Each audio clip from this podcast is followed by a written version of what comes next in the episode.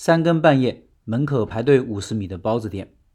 说一家比较另类的包子店，我吃过，味道并不是很出众，位置也不算好，但是生意火爆。相信从这个案例中，大家可以领悟更多做生意的精髓。先看看视频，这个视频我放公众号文章里了，听音频的老板可以到开店笔记的公众号查找对应文章看这个视频。对于包子店，大家的印象应该是早上营业作为早餐用。但这个店是晚上十点以后才开的，一直营业到早上六点。很多时候从十点钟就开始排队，越晚人越多。夸张的时候，凌晨四点外面还排五十米的队伍。包子是小个的那种，基本就是一口一个，馅料种类不多，大概四五种吧，有肉馅、粉丝、韭菜、豆腐，其他的忘了。大家买都是按盘算，堂食的基本都是二十个起步，打包带走的顾客买的更多，三十个以上。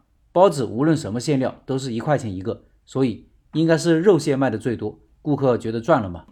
服务嘛，基本没有。忙的时候，同一句话你说六七遍，老板都不会理你。理你了，也不管你要什么馅，哪种馅要几个，你赶上什么就买什么，或者老板给你搭配好，不管你喜不喜欢。里面收费的还有白粥，要自己去盛，也有咸鸭蛋，要自己去拿。你可能会觉得很好奇，三更半夜谁去吃包子呢？这个包子店为什么又要在最没人流量的时间段开业呢？生意如此火爆，到底靠的什么呢？这几天因为疫情，生意淡了一些。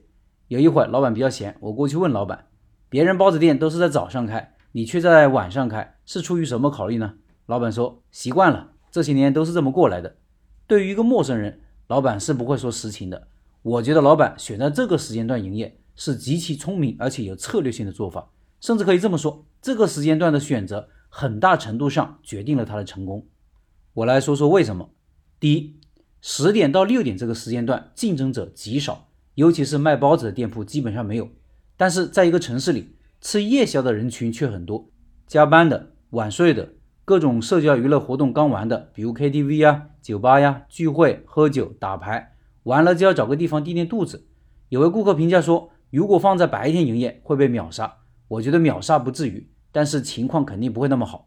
老板坚持只在十点以后开，是因为大部分餐厅打烊了；坚持六点以后关，是因为这个时候早餐店都开了，不费吹灰之力避开了各种品类及其早餐店的竞争，让自己处于优势地位，是不是很高明的做法？光凭这一点就应该为老板点赞。当自己的品类无法改变的时候，改变位置是一个办法，改变时间也是个办法。我记得社群里一位做甜品店的老板说过。晚上十点以后，他发现外卖的进店率和转化率特别高，而且单价也高，所以会有延长一个小时打烊，每天带来不少营业额。其实原因很简单，就因为晚上大家都打烊了，顾客选择少了，别无选择。我觉得呀，开一家深夜甜品店也是完全可能的。第二，消费场景的改变成就了高客单价。这个时间段刚好是夜宵时间段，在所有的餐饮品类里，夜宵的客单价是最高的。这个时候大家最舍得掏钱。因为夜宵是社交属性的聚餐，来的都是三五成群，请客的人都怕别人吃不饱，所以都会多买一点，客单价就上去了。这个包子店的客单价至少三十以上，三十块钱的客单价，如果放在早餐的场景是不可思议的。即使现在一些高端早餐店也不过如此，但是三十块放在夜宵场景就很低了，大家吃得饱还很省。第三，夜宵来的都是年轻人，年轻人消费能力强，舍得消费，而且喜欢分享。